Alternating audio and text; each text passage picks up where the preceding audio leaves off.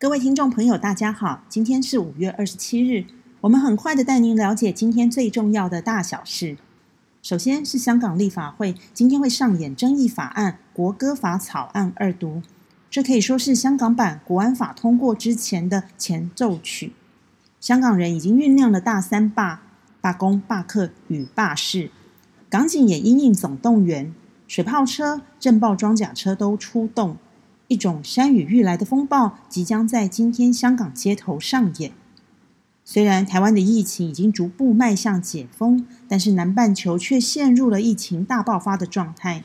巴西确诊人数已经跃居全球第二，而总统波索纳罗被民众斥为杀人犯、垃圾。而同时，南美航空也申请破产。曾经是南美巴黎的阿根廷。国民收入要居世界第七，如今经济衰退，成为第三世界。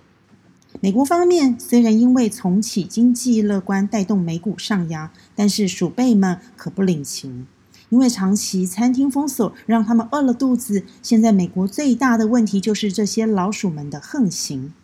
印度巴基斯坦则有蝗虫大军与人抢食。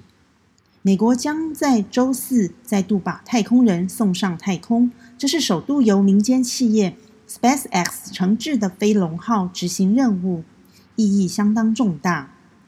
以上就是今天世界新闻网为您挑选的重要新闻，谢谢收听。